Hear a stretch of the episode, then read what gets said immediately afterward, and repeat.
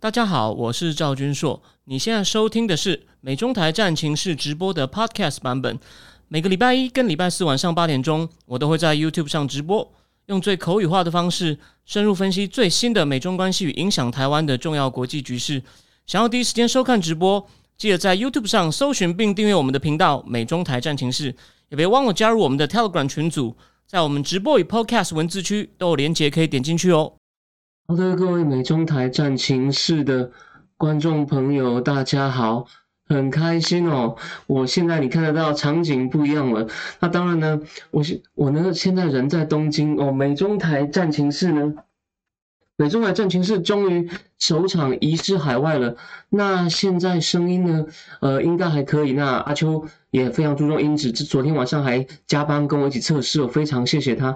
那他有提醒我不要太激动，要维持稳定哦，这样现场才不会有太多杂音哦，大家才哦听得清楚。好的，那诶，这时候忽然听到，我不知道你们有听到外面有警报声哦。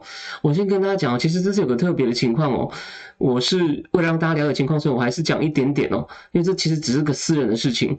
我们我这次来日本呢，其实是我完全自费来的。我公司只愿意出哦，我去韩国的钱，所以我礼拜天会从日本飞韩国。所以呢，我现在住的其实是一个很小的小旅馆，所以我就不好意思，我转过来让大家看看我的房间了。但外面那边是看得到一些大楼，但 view 没有很好。那但是呢，而且这个旅馆非常小，小到它的桌椅是折叠式的，很有趣。我等一下要拍一张照片哦，给大家给大家看一看哦。我第一次到这种折叠式的桌椅哦。谢谢。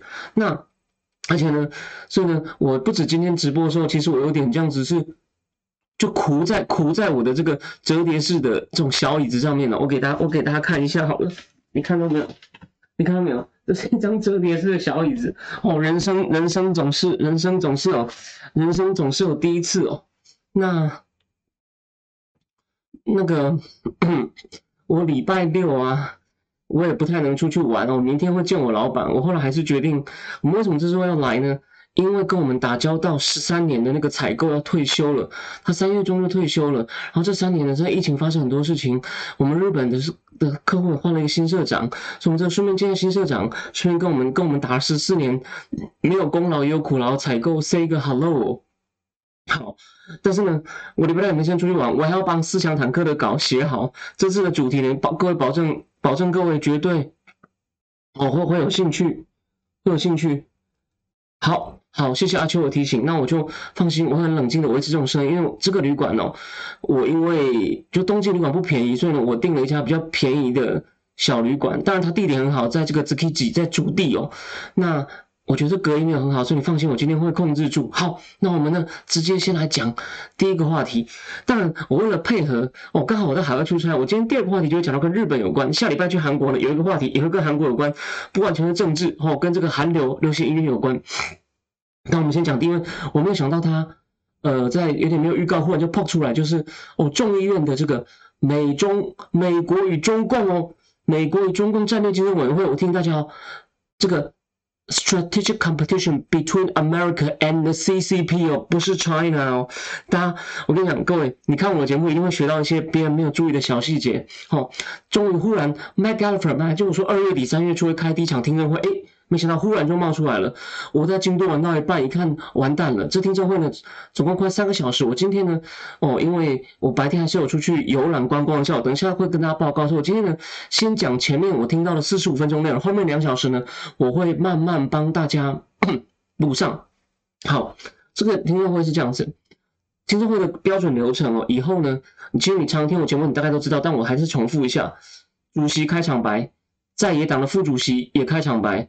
证人做 opening statement 开场陈述。好，那今天呢，我就会跟大家讲主席、副主席的开场白，四个证人的开场陈述，主席、副主席问的问题。吼，因为他已经提出一些最重要的重点，那后面那些其他委员的发问呢，哦，我再讲。但今天也会补充一些我看到部分的一些哦精彩的细节。好的，谢谢阿秋提醒，我把我的语速放慢哦。好。那这这场的这场的听证会内容呢，其实它主题很广泛。我先提醒大家哦，就是这个听证会呢，也许有些主题我们很多都已经仔细谈过，你可能觉得那赵律师你干嘛要谈这个呢？其实你要这样想哦，因为共和党哦，不管你的党派意见是什么，共和党觉得拜登政府哦不够强硬，这个众议院成立的委员会呢，美中战略竞争特别委员会呢，基本上就是要我看来就要继承川普政府那个或剿共非常有成绩的团队的遗志，然后呢，继续希望能够给一些或能够。先给出建议，看能不能变成立法，然后呢，由立法再来逼迫政府或采取对中共更强硬的政策。但他前提是第一个，虽然他没有立法权，不过呢，他可以提出一些很好的建议，或者呢，促使众议院其他委员会开始立法。所以呢，其实今天先补充一个辅助的消息哦。目前在众议院呢有四个法案呢都跟台湾有关的，我在委员会都通过了。可是呢，在委员会通过呢，你要在众议院全院通过，参议院全院通过，哦，那还要很长，所以大家也不用到太高兴。但是呢，这绝对是个好事。而有这个听证会呢，在唤醒美国，只要有民意压力的话呢，就会有更多抗中保台的法案可以加速通过。哦，所以说呢，anyway，重点就是这个听证会，你知道它搬在几点吗？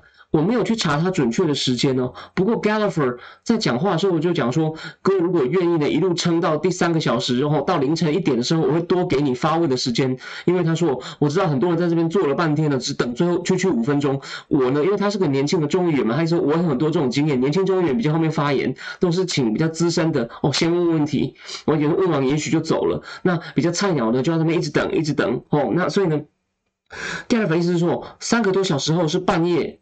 半夜一点，那意思是什么呢？这听证会可能是九点十点开始的，他为什么要选在晚上九点十点呢？他要练列集现场实况转播，就跟我们的直播一样。为什么？他希望美国人民能够我知道中共的威胁，不是这这不是只是政策专家精英的事情。哎，所以重点来喽，重点来喽。所以他第一次的证人呢，他选了四个呢。牵涉到的方方面面是非常不同。哪四个人呢？第一个当然是 Matthew Pottinger 哦，Matt Gallagher 跟 Matthew Pottinger 伯明他的关系，我前面节目都讲过了，兴趣的人可以回去复习一下。我十二月介绍过这个委员会跟 Mike Gallagher。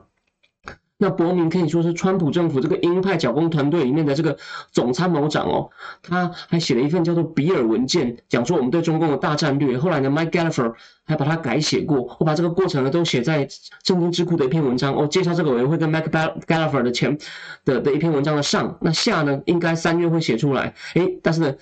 麦加菲第一个动作，听证会开始召开了。第一个请到是伯明，第二个是川普政府的第一是表面上的第二任，但实际上是第一任的国家安全顾问 Mike Master。那大家记不记得啊？Mike Mike Master 他在那个 Stanford 大学那个 podcast，就是跟那个 Niall Ferguson 还有那个经济学家 John Cochrane 他们三个请过 Mike g a l f e r 来来对谈。Mike g a l f e r 说。等我的委员会开运作开听证会，你们通通都要来。诶，他果然说到做到。第一场请了 Mac 这个 Mac Macmaster 哦来。那其实这个 Mac Macmaster 呢，他跟 Pompeo 呢其实是有点冲突的，在在谈一些那个呃川普政府外交政策，比如说 Pompeo 一直说要从阿富汗撤军，Macmaster 就反对说我们快要赢了。我这边是帮大家补充一下。第三个人是谁呢？很特别，Paul Scott 的一个总裁。哦，我还好，刚刚有点断掉。现在现在又回来了，现在现在回来了，大家等我一下哦。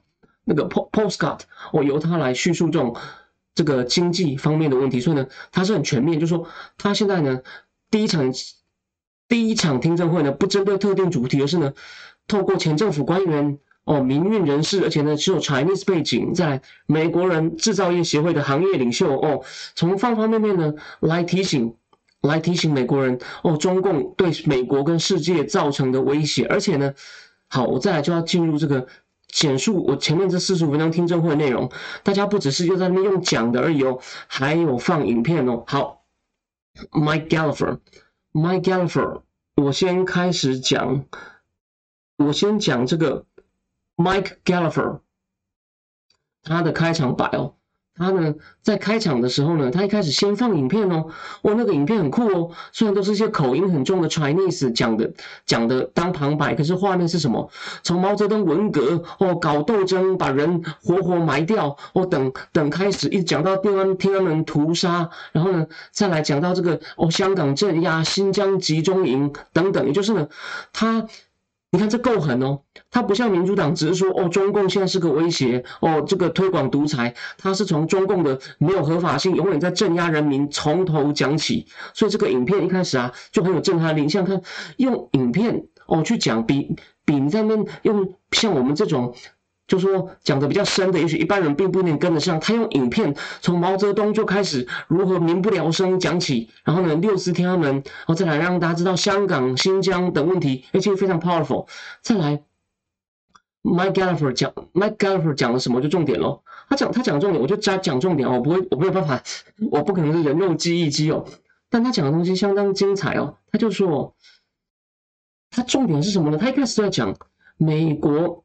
中共希望看到分裂的美国哦。中共在哪里有朋友？Wall Street 大家不用讲了，K Street 就是华盛顿特区的一个主要大街，K Street 哦。上礼拜我加开那个付费会员直播，说也有讲到 K Street，有没有？那那看过的人都知道什么叫 K Street。C-suite 是什么呢？公司的高层哦，中共在公司的高层也有朋友。诶，第四个是什么呢？第四个更妙哦。他说我们 health 就是 medical health community，他就是只说有些科学家哦在帮忙掩盖疫情嘛。他这样还没有明讲，就说我们在这四个团里面，中共哦最最有朋友，中共呢就在那边教美国的朋友然后来迷惑分化我们。诶，我们看到这个出手非常重要哦。为什么？我一直反复讲过，这就是民主党最弱，不好像不不知道为什么不提这一块。民主党只是。提哦，中共的外部的劣行，所以 Mike Gallagher 啪就打七寸。哦，这个一般人可能很少注意到，但你有常看我节目的人，你可能就会意识到，所以他出手就只说先放影片，刚让一般人知道这个政权有多邪恶，一路上在干坏事，再来。最恐怖的是他渗透到美国了，美国有很多人是他的朋友。所以怎么办？他说：“我们今天跟他在进行一场竞争，你不要以为是一个 tennis match 哦。每个媒体就引用这句话，这不是一场哦，是个易让而生下而应的竞争哦，这是一场价值与存亡的竞争。”他就提醒大家这件事情。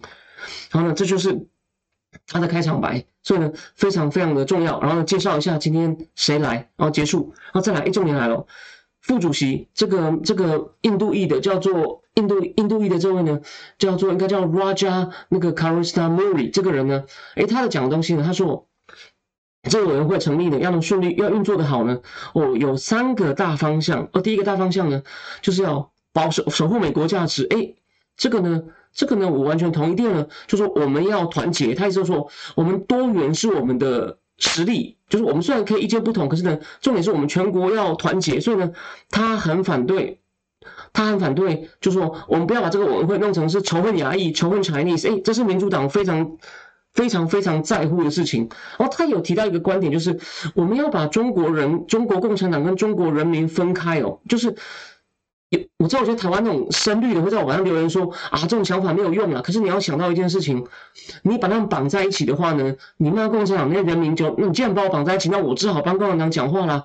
我怎么可能冒险去？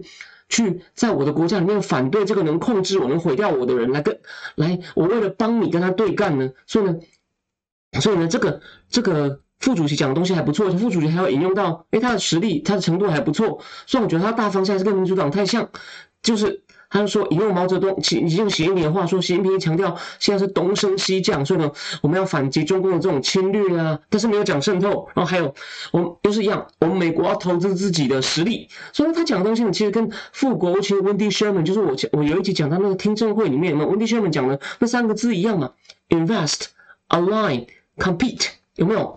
所以这个副主席，这个民主党这个 Raja 讲的东西，基本上完全大方向一样的。我们要强化我们体制，我们要跟盟友合作，我反击中共，我在海外的扩张渗透，同时要注意在国内不能够哦被扭曲成这个对亚裔哦对 Chinese 的仇恨，哎，这点他们非常的着重这一点。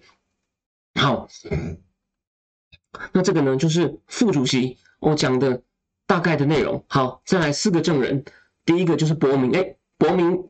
伯明也非常的有创意哦，一开始一样也是放影片，他就破除中共共产党的三个迷思。第一个迷思，中国共产党哦只是个 communist，也是是叫是 in name，就是呢只是名义上的。他也是说现在可能已经走市场经济了。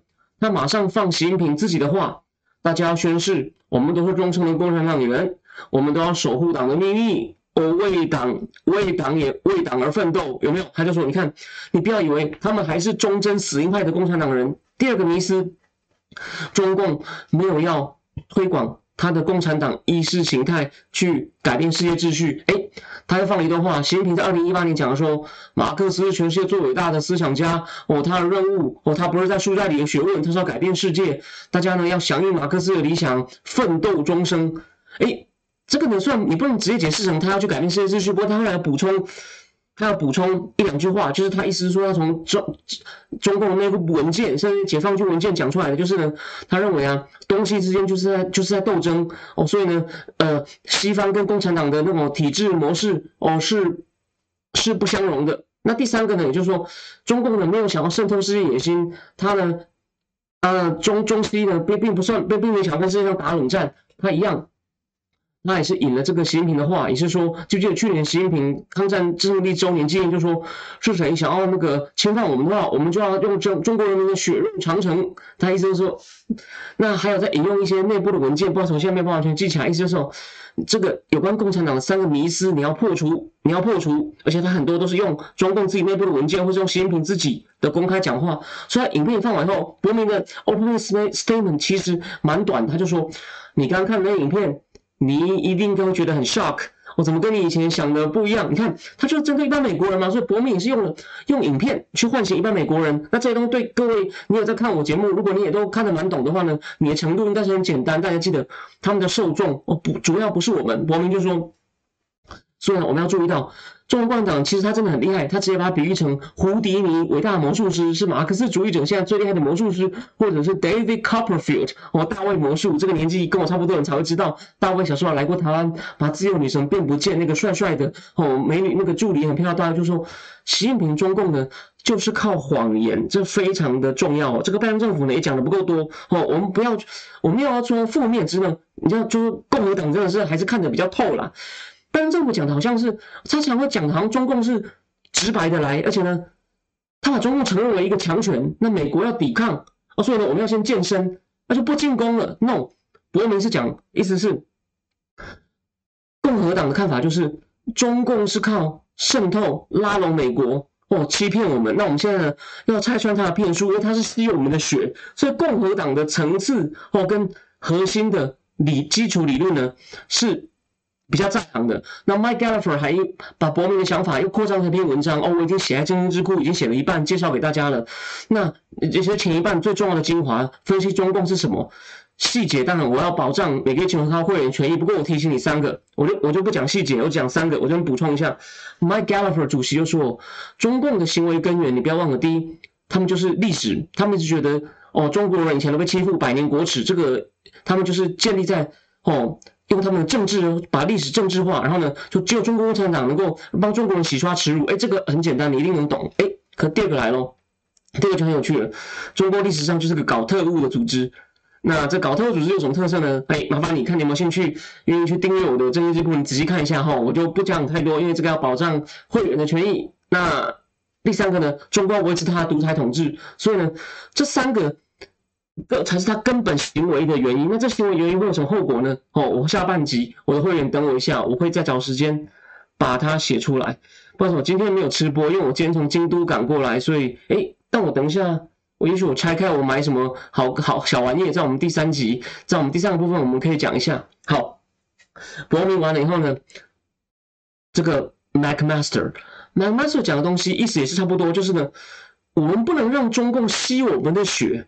来壮大他自己，哎，可是 Ben Buster 讲的部分的精华在于，他讲到一半说有一个组织叫 Cold Pink，是个左派女权组织，哦，还反对台湾政策法，说台湾政策法呢会给会给台湾很多军援，是违反了一个中国政策，这完全是鬼扯的。女生站起来抗议说，China is not not our enemy，China is not not enemy，然后呢就被就被弄出去了。他弄出去以后，Ben Buster 才继续讲，哎，不到一分钟，又个男的站起来说。这那是 saber rattling，就是你们在挑起紧张哦，你们在晃动你们的剑。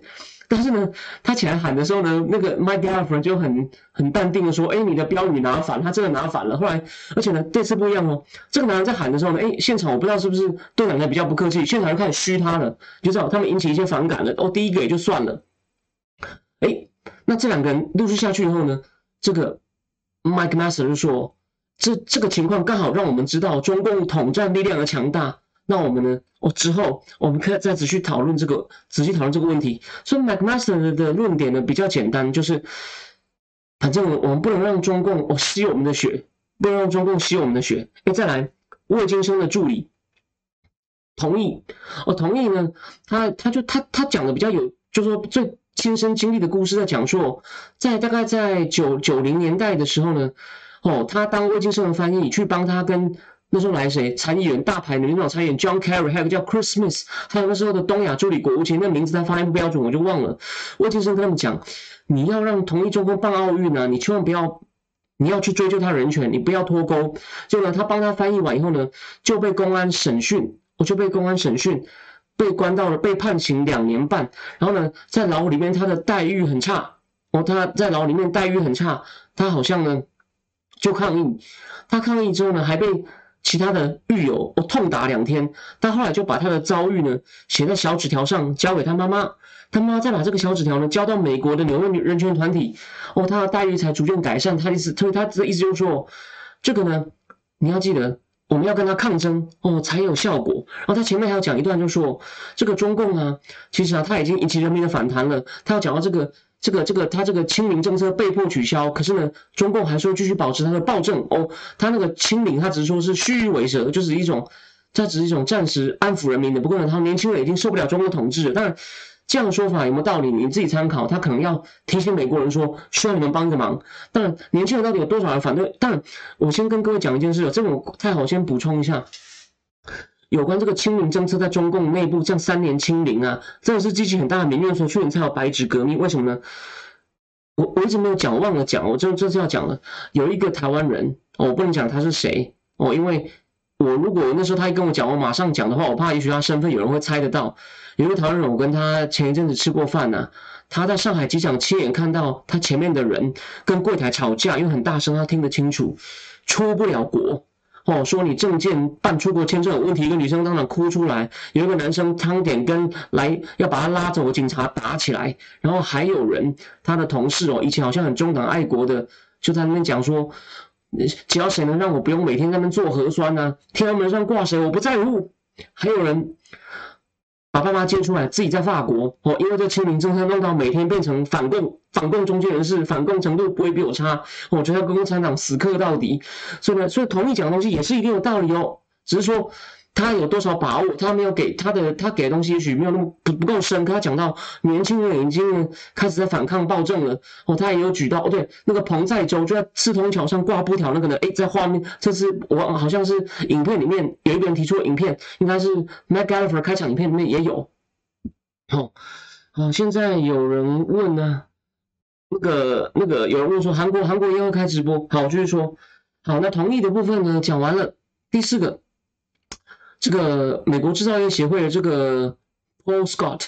他一来就讲说，China 是一个 clear and present danger，立即而迫切的危险。而且呢，他也是虽然长得好像可能那种工，比较像美国人那种没念书的。我我这样不是批评而，是说他长得比较不像那种华尔街的精英啊，他长得比较草莽。他也对这个有人进来抗议的评论，他要讲哦，我们美国就是能够自由的表达意见哦。你要是在中国啊，你要是敢在公开场合有有直播场合这样子表达意见，你早就不见了哦，你就被迫害了。哦，他先回应了一下这个现。场发生的抗议事件，然后他在他在开始他讲的东西哦，呃，相当的相当的全面哦，相当的全面。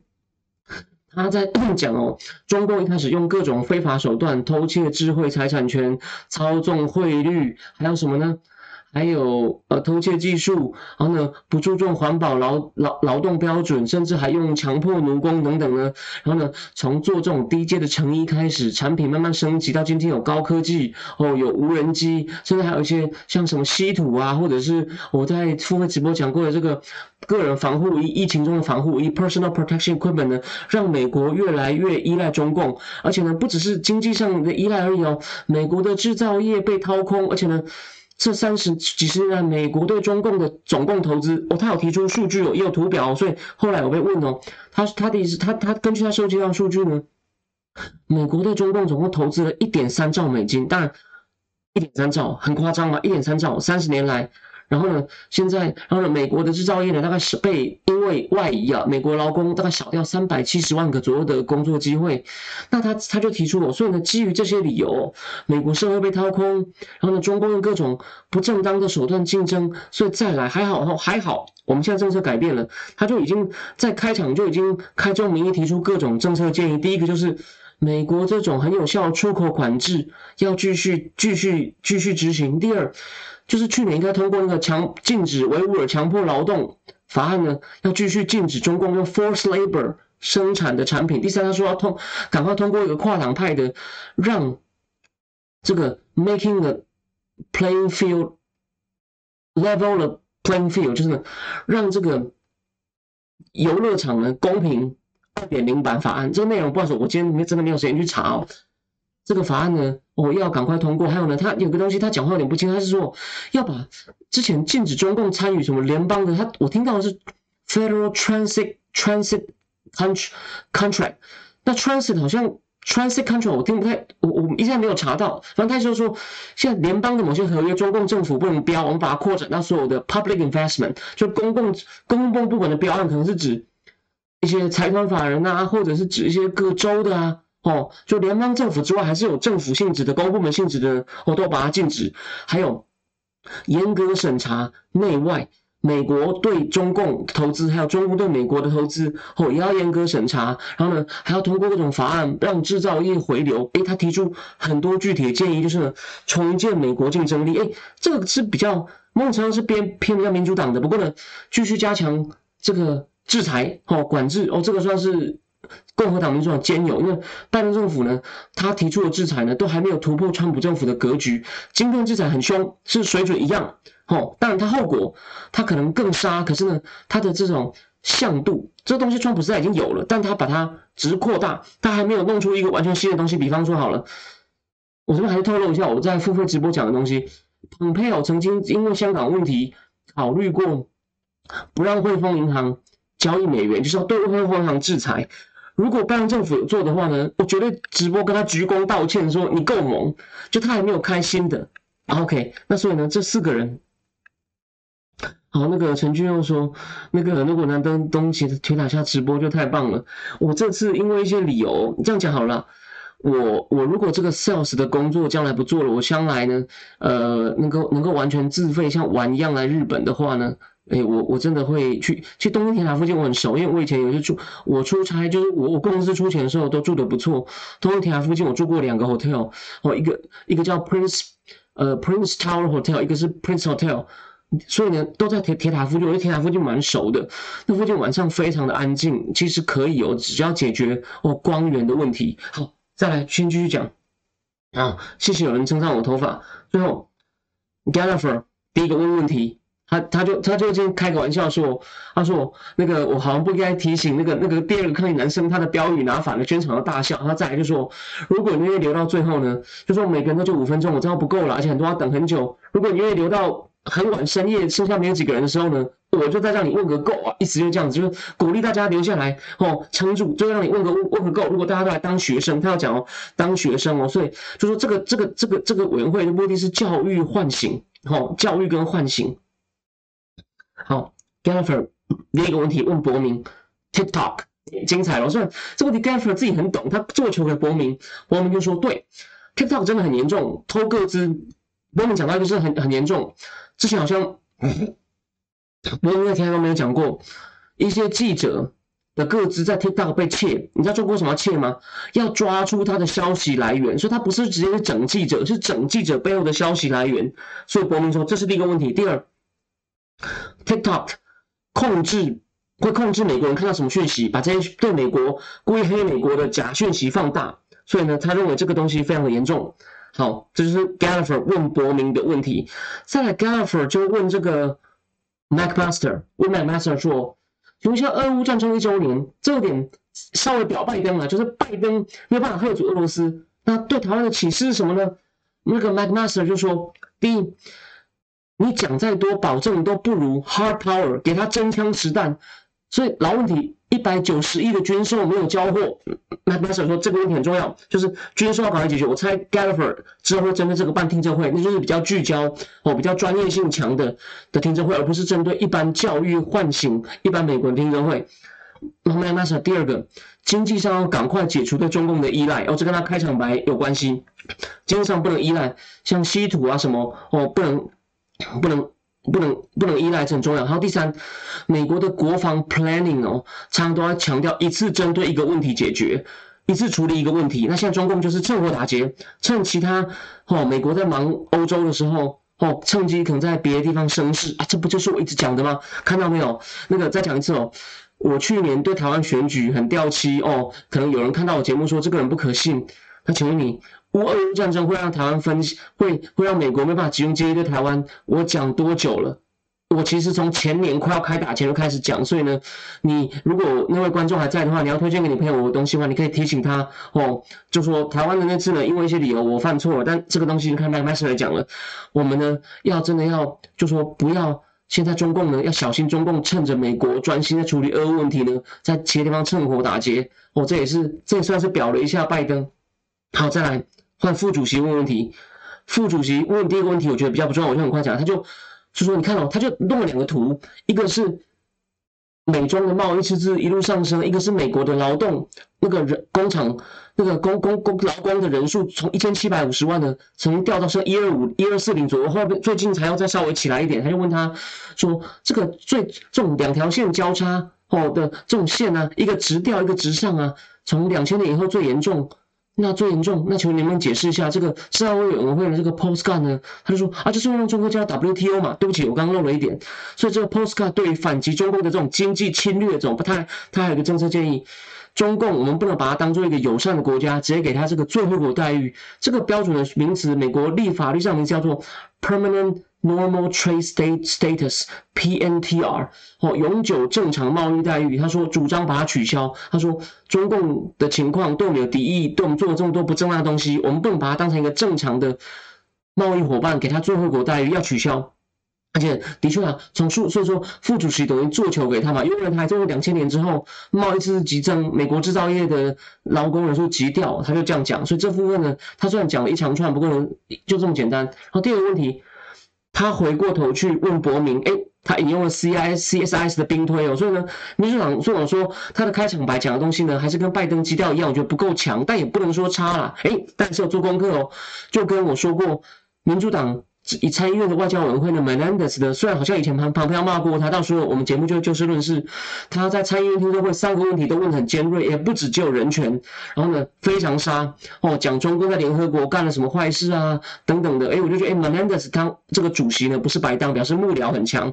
他幕僚呢也有人在当那种助理国务卿层级了，所以呢，美国还是有一定水准，不管是共和党、民主党哦，你要当主席的话呢，你的水准不够哦。你看，你看我都看得出来，美国一定也有高手盯着他嘛。好，所以过。打成副主席问说：“问伯明说，这个兵推啊，看起来啊，那个中共好像是会输了。虽然美国惨胜，那请问一下，中共在做什么准备啊？”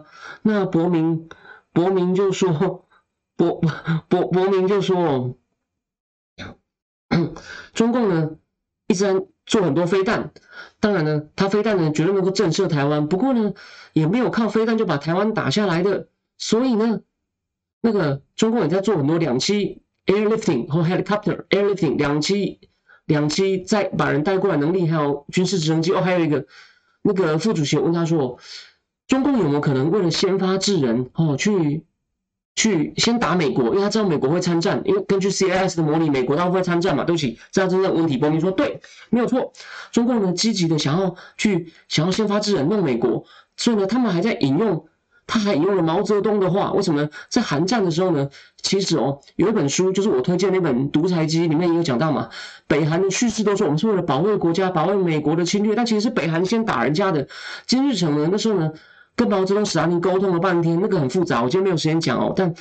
沈志华的书可以去看哦，就金志金金金正金日成呢，利用一些机会，让毛泽东、史达林最后都说好了，我不挡你，然后就忽然打下去。可他后来的他在洗脑人民的时候，都讲成是美国侵略我们，在我们是在金之金日成的领导下击退美国帝国主义，击退美国帝国主义呢，还放火烧我们的小孩哦，等等的，把美国人讲的残残不残酷不忍，实际上是他们主动想要去打南韩，然后呢去打美军的好吗？有有，今天有，大家好，大家好，好，继续说，那说他说他们现在一直在，他不但播你引了一句毛泽东的话，你看他功力多好，而且还说中共现在正在研究研究那个。研究韩战的经验，如何先发制人？所以呢，他引了毛泽东的话，意思就说，我们呢有时候建设一个新国家以前呢，要不惜把自己原来的国家毁掉。反正他意思就说，他应该是这句话引用这意思是说，毛泽东啊，他当初为了要去哦帮助金日成打退美军呐，哦不惜派一堆农民去人海战术去送死，然后呢，然后呢，先把先把这个北韩撑住了，那这样呢？就可以跟美国叫板了，那就这样呢，才能够建立一个新国家，就对抗帝国主义的。然后我是这样解释哦，你有别的解释可以可以再提出来，好吧？好，现在不知不觉哦，八点三十五了，我换一下哦，我换一下这个，我换一下这个，我换一下题目。我们第一个问题呢，就先讲到这边。我今天只先听到这里哦，因为它后面还有两个小时。我不好意思，我毕竟你也知道，我前几天哦，我在半休假状态。那我现在等我一下，我先换一下主题。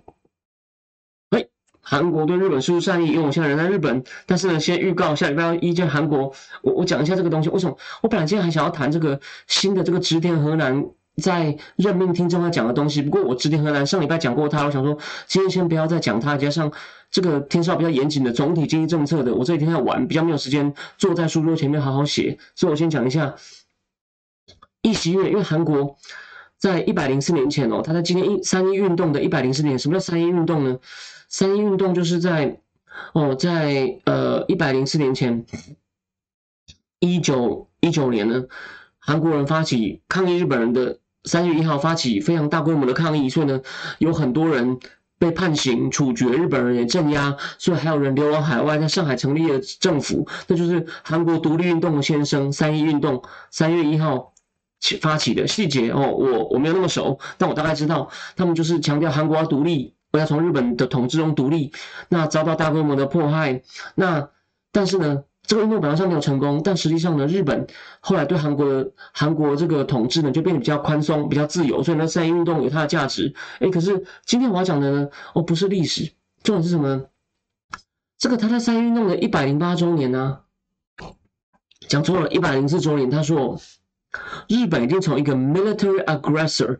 一个军事侵略者转型为 transform into a partner，所以他再一次试出橄榄枝哦。虽然说日本的官方长官哦回应很谨慎，说呃韩国是个我们重要的邻国，我们不需要在一些国际议题上合作。可是呢，这是一连串发展，他再一次明确表态。我帮大家讲一下前因后果。我从一月上台就说他会开始，我想办法跟日本和解。那上次日本韩国为什么会闹僵呢？闹最大僵、最僵的一件事情呢，其实有两件，有两件。第一个就是在二零一八年，韩国法院判决日本的新日本钢铁跟三菱会社强，就是跟上一个主题有关，强迫韩国人做工需要赔偿。那如果不赔偿的话呢，要征收这两家日本大公司在韩国分公司的财产。但，这个征收令暂时被冻结了。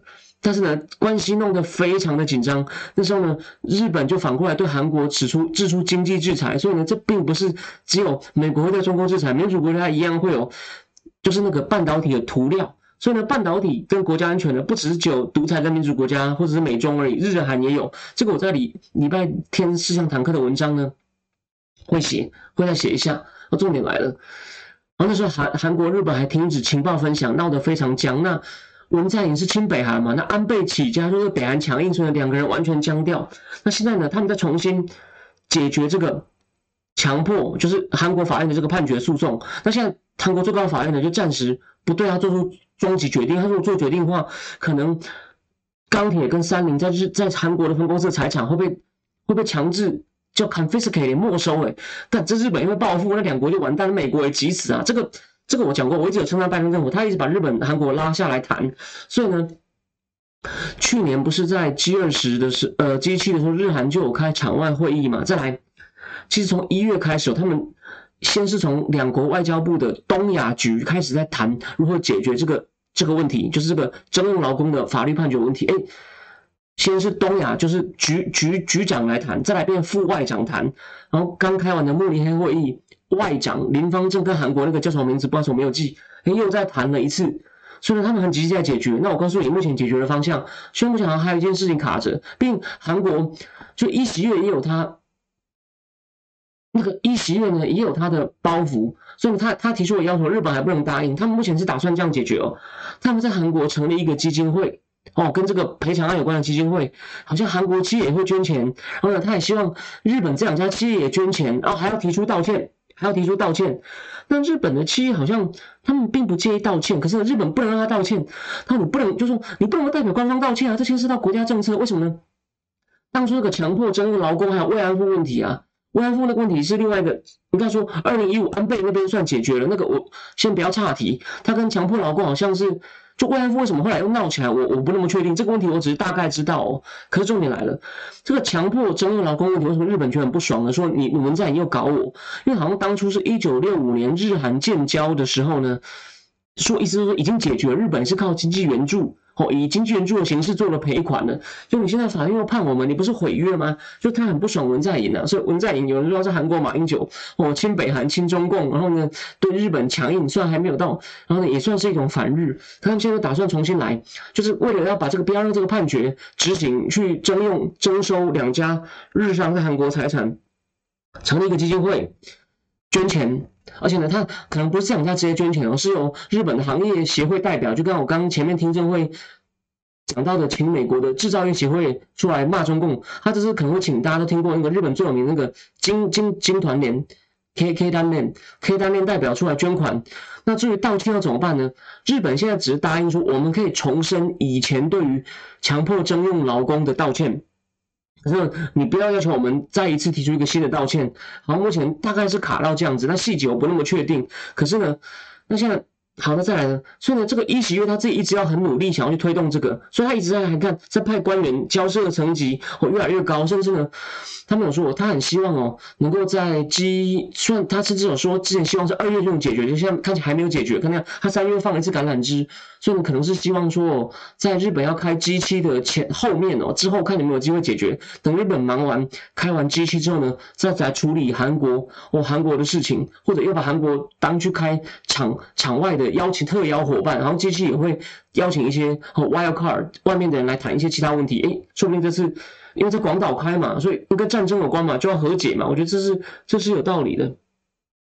对文在寅虽然说老很多，还在菜园里面种菜。他看，因为韩国总统没有个好下场。大家想看，卢武铉跳楼自杀，李明博被关，朴槿惠被关，文在寅吓得要死，好吗？哦，好，那现在回到正题，那个我要讲正题什么呢？就是呢。一席月哦，可是呢，像问题是哦，一席月跟岸田的支持率都很低哦，所以呢，那像之前哦，如果你只要去战场，就韩国只要跟美日一起做军演啊，那些韩国的自由派左派就说啊，你要在那边亲日啊，你要那边亲日啊，就不顾民族大义啊，说韩国跟台湾也有类似这种争论。那现在一席月国内的支持率只有三成，他好像内政上真的有些很天的问题哦，所以呢，这是个他问题，所以他他好像也不敢强推，哦，怕引起反弹。所以现在有个问题就是说。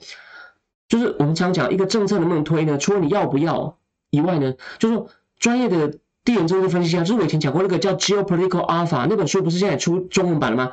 地缘政治投资大局观，他一直在讲，你不要看政治人物说我要做什么，你要看他有没他。他受到了限制，或他有没有足够的资源去做他要做的事情？他但是一席月至少是他反复讲出我要做这个事，我也派我的官员去跟日本协商。可是，他能不能做到呢？目前国内的民意反弹也很大。不过，日本其实也想要趁机解决，难得看到一个比较友善的南韩总统。所以呢，我们把时间往回拉一点，提醒大家哦，有一个人其实在去年跟他去谈过，就在梨泰院发生那个踩踏人事件之后没几天，还有北韩。疯狂试射飞弹，当然，为什么一些比较急？他要想要跟日本一起合作弄北韩呢？南韩南韩加日本合在一起，看能不能把金小胖吓住啊？哦，说不定南韩日本合在一起，还有美国撑着，金小胖还硬干嘛？所以这一点我非常赞成拜登的所谓的多边主义，靠盟友。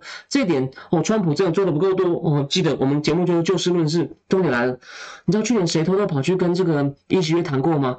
麻生太郎啊，麻生等于是在继承安倍的做法，为什么？他希望能够他先谈一些结果，然后压抑那些安倍之后的那些很右派的鹰派说，你怎么可以对韩国？你看你怎么可以？文在寅就说你为什么要跟忽然换了医学家对他这么好？你为什么不要韩国先道歉？为什么为什么为什么要这样子？法院判决就是怕日本的强硬派扯后腿，所以麻生先做一些准备工作。然后还有一件事，这个真的是比较专业的军事知识，但我必须提供大家，因为日经杂志提供，他说有一个各国舰队教育啊。各国舰队教育上面，韩国的军舰队啊，第一次好像是日本办的，他对他对岸田敬礼的哦。为什么？他说他以前不愿意，为什么？他说以前曾经发生过一次，韩国的这个舰队的火控雷达哦，好像对着日本哦。那这个我没有去追查这件事的始末，就是日韩的这个海军呢，还是日本日反正韩国的舰队好像跟日本的军的，我不知道是船还是这个飞机啊。发生过一些纠纷，所以韩国的军舰参加这种各国军舰联合的那个类似，我不知道是演习还是教育还是这个参访活动哦，竟然对岸田敬礼，他说这是首见哦，所以其实一席月已经尽量，只是的确日本也有在一些动作，就双方的政治支持率很低哦。当然在提醒的时候，美国在帮忙推，第二季小朋友越来越嚣张，这个就要怪拜登了，所以拜登。就自己闯了祸，但他有在很努力弥补，所以我们也不要太苛责他。啊，这个大方向绝对对。所以呢，我提醒大家哦，一席月还在提出表态，我觉得他是释放善意，希望日本也，他可能希望日本给他一些好的回应，让他也有办法说，你看日本也也回应了，他可以去跟他他国内的人说，大家不要反对我吧，这么好的机会，你看北韩今年射多少次了，各位。所以你反正这你就要需你要需要需要靠很多的力量哦。我觉得他也是希望放消息给日本，希望日本能够回过头来哦，再帮再再把球弄回来给他做哦。这是我的判断。那下礼拜呢，也许我们在韩国的时候继续谈，看我们后续。但我们会再谈一件有关韩国的韩韩国流行乐坛发生一件蛮重要、有商业意义的事情。下礼拜一在韩国会讲的事情。好，已经八点四十六了。对，日本街头多了不少韩国文化，我同意。那个连韩国韩式小吃、韩式炸鸡，我在京都也有看到啊。好，那再来呢，我就讲一下哦，我在京都的一些见闻哦。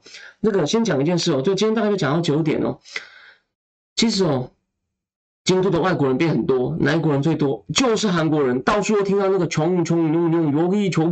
然后我可以给大家看一下照片啊，因为我用那个贴在这个这个这个贴图这个直播软体上太麻烦了，因为我我要秀的照片很多，所以呢我就我就等我一下，等我一下，我拿一下我的包包。那个京都，这我为什么故意跑去京都呢？因为我在台北一个城市关三年了，东京算很棒，东京跟台北太像哦。那我就故意先去京都，我都去逛一些，像如果你有看我脸书，我去了金阁寺啊，昨天在那个清水寺附近逛，因为那附近我没有仔细好好逛过哦。虽然我去过清水寺，但附近没有好好逛过。大家等我一下哦，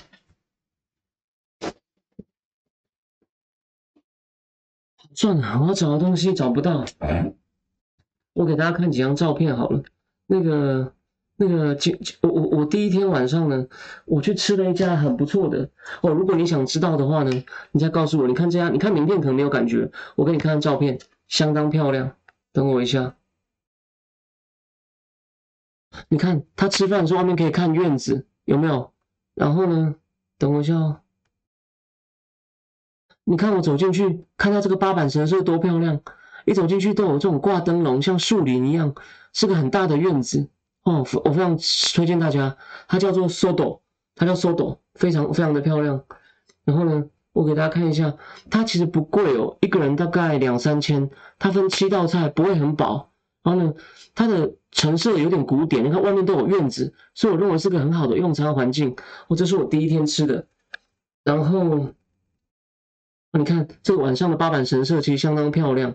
然后我今天去了金阁寺，金阁寺的票呢是看起来很像那种贴在僵尸上的一个符，就是用书法写的相当漂亮。但我现在找不到，不好意思。那有韩国人就会这样拿这个符对着金阁寺拍照，相当有意思。那我们今天去金阁寺啊，是坐是坐公车去的。那公车上其实就有很多老人哦，所以日本真的是一个高龄化的国家。我有偷偷拍到一张哦，我给大家看一下哦。在公车上的这个、这个、这个、这个，我看一下哦，你们看到上来两个老人，然后有个还没有位置坐，看起来就你会很怕他摔倒。然后就是一路上上来很多老人，因为我们从金阁寺往回坐会到市中心。那京都因为比较小，路上蛮多摩托车，这跟台北有点像，不像东京哦，不像东京，基本上是你看不到，你看不到什么摩托车的。然后呢，大家可以看看，我今天在京都的市中心，就在那个乌丸最高档乌丸，有点像东，就像京都银座呢。哦，有一个有一家很很有意思的咖啡厅哦，那个你看到没有？你看它市中心有一家看起来很古典的咖啡厅，然后这个抹茶冰淇淋相当好吃。你看它外面看起来就像一个老房子，它就在它就在这个它就在这个乌丸哦。然后你有兴趣，它叫做它叫做 Madam Clink。如果你想去的人，你到时候再来问我。聊天室挡到了，然后等一下，我等一下，我再来一次哦。那个。我我懂我懂你意思了，等我一下，你看啊，这样这样应该就看得到了吧？这样子，你看哦，你看我们用餐的环境，它像一个很大的院子，很大的院子，相当的漂亮。你看它叫做 Sodo，如果如果如果你要的话，你再你来问我，你看你看它没到。啊这样这样这样看得到吗？啊，大家的这样看不到，这样看不到。呃，好像好，我现在放另外一边。好好好，那我我再我再分享好了。这样子呢？这样子呢？这样有没有好一点？这，哎哎，这样看得到？这样看得到？这样这样好像看得到了，我看得到。好，你看哦。反正其实它的菜，它的菜不分量不会很多。它它二楼是个木木造建筑哦，相当相当的古色古香，相当的古色古香，对，相当有意思。然后，